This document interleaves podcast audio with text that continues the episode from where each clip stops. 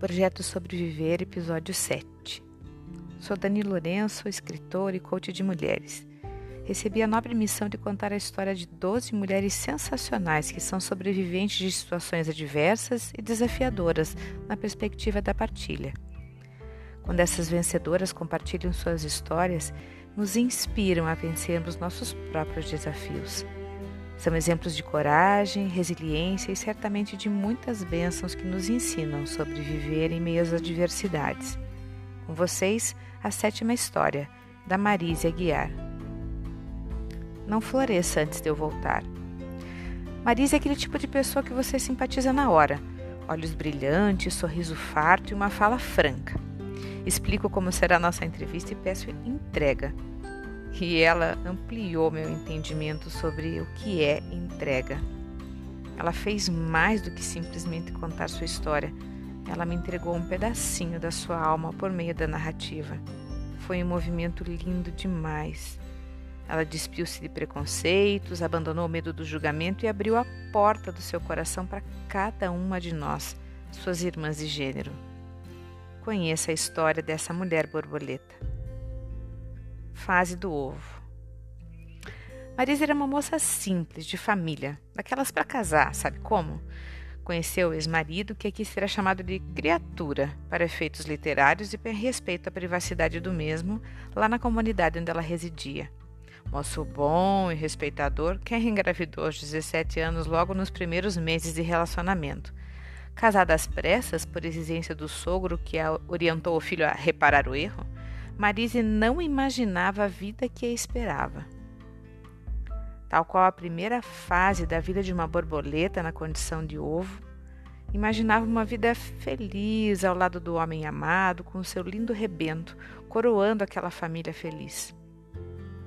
Cheia de sonhos e planos, considerou seriamente a possibilidade de ser feliz. Mas, só que não. A criatura, aos poucos, foi se revelando grosseiro, arredio, ciumento, era intenso. A opinião dela era nada, uma burra sem estudos. Trabalhar fora? Nunca. Mulher e criatura fica em casa cuidando dos filhos. Ler? Para que se abobar com essas letrinhas? Pais?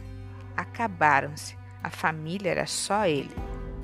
Medo, humilhações, dor, culpa. Marise relatou que no começo estranhava muito tudo aquilo e se dispôs a conversar com algumas pessoas em busca de orientação e apoio, já que ela era tão nova.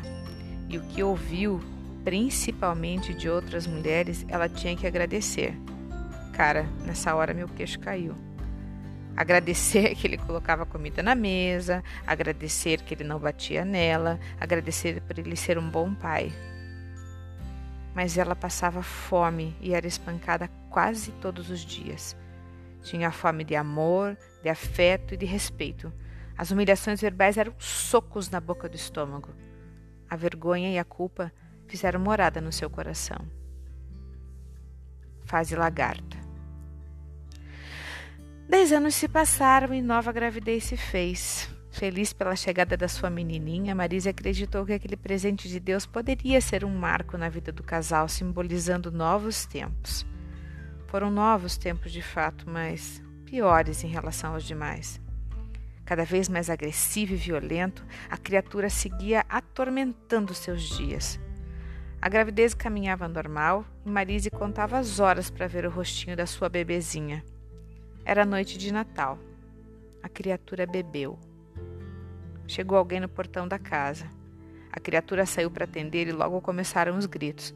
Marisa, assustada, foi ao encontro do marido e nessa hora ele sacou uma arma e ameaçou o visitante. Ela quedou-se ao chão por forte crise nervosa que a acometeu. Hospitalizada, ganhou Gisele um mês antes do previsto. Tal qual uma lagarta, ela seguiu letárgica. Paralisada pelo medo, e o único alimento e alento que a mantinham, mantinham aquela mulher lagarta viva, eram seus filhos amados criados ali, agarradinhos naquela mãe dedicada. Fase pupa. Marise foi acreditando que a vida era assim mesmo. Foi se ensimesmando, foi se encolhendo, até que virou uma pupa, solitária e escondida do mundo. Ele brigava e ela pedia desculpas sem sequer imaginar o que tinha feito. E como ele ordenou, não foi a festa de 50 anos da mãe. Não tentava conversar com ele porque ela o incomodava.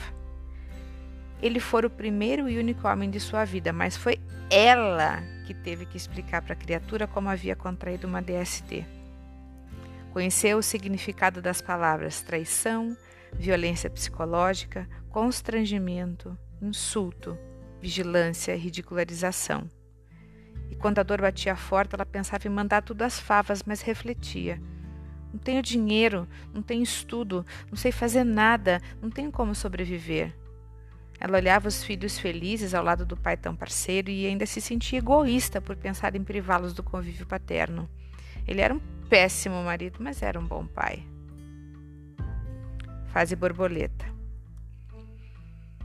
Quando o Criador deposita um pequeno ovo aconchegado em uma bela folha verde viçosa, ele não vê um ovo.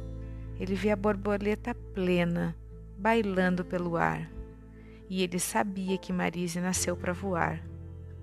Uma conversa com a mãe foi decisiva. Encorajada pela fala amorosa da genitora e impulsionada por uma força extraordinária, deu seu grito de liberdade. Decidiu se separar. O filho mais velho já era maior de idade e estava encaminhado. Precisava então conversar com a pequena Gi, que na época tinha 11 anos. Explicou de modo franco para a filha toda a situação, ponderando inclusive as perdas financeiras que certamente ocorreriam. A filha abraçou-a e assegurou que só queria ver a filha, a mãe feliz, e saíram juntas daquela prisão. Quando finalmente passou pelo portão da casa, virou-se para trás como quem quisesse se despedir. Olhou demoradamente para cada janela, para a porta e para o jardim, e naquele momento sentiu um certo pesar as sementes de jasmim brotaram, mas ainda não haviam florescido, e ela amava cheiro de jasmim.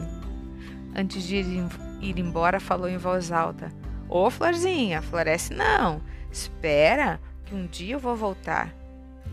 Arrumou um emprego, alugou uma casinha e foi experimentar a liberdade, tal qual uma borboleta nova, recém-liberta da pupa, iniciando seu primeiro voo solo. Testes. As borboletas, logo que rompem a pupa, fazem pequenos voos, uma espécie de treino. Reconhecem a potência das asas, testam as antenas, aprendem sobre equilíbrio e experimentam o prazer da liberdade, desejando nunca mais retornarem à prisão da pupa. Aprendem também como sobreviver aos perrengues, a chuva que pesa nas asas, os ventos fortes que as arremessam para longe e aos predadores naturais. Pequenos testes da mãe vida que asseguram que as lições tenham sido de fato aprendidas. E com a borboleta marise não foi diferente. Os testes também vieram. A separação não foi nada amigável. A criatura ameaçou se matar. Depois ameaçou matá-la. Disse nos tribunais que tinha dúvidas da paternidade para não pagar a pensão e ficou perseguindo a ex-esposa até a expedição de uma medida protetiva.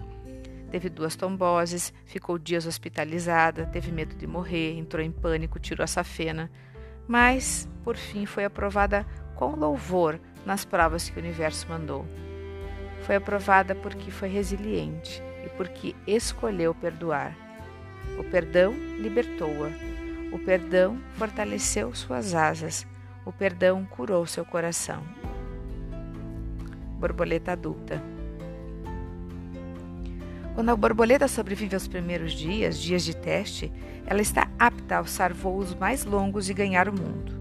Assim como Marise. Optou por trabalhar como diarista, concluiu o ensino fundamental e médio, seguiu ajudando novas mulheres, realizou trabalhos sociais e encontrou um novo amor. Segue borboleteando por aí e sonhando. E eu sei que logo teremos uma pedagoga na área. E nas reviravoltas que a vida dá, Hum, ou seriam revira-voos?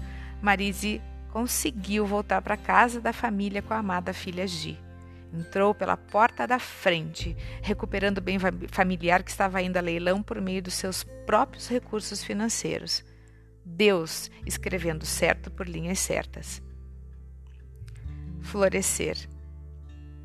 Um mês depois de retornar à nova casa velha, Marise despertou sentindo um suave aroma no ar. Levantou-se da cama, sentindo o rastro daquele perfume. Ao abrir a porta da frente da casa, deparou-se com dezenas de flores de jasmim que haviam florescido. Ela não acreditou no que viu. A promessa se cumpriu. Um sinal de Deus, confirmando seu amor e presença. Afinal, ele sabe que toda borboleta é ainda mais feliz em meio a um jardim florido. Querida Marise, que você siga borboleteando e espalhando amor por onde passa. Sua história nos ensina sobre resiliência e perdão, sobre força e fé, sobre vida e sobreviver. Gratidão. Sigo contigo no amor, Dani.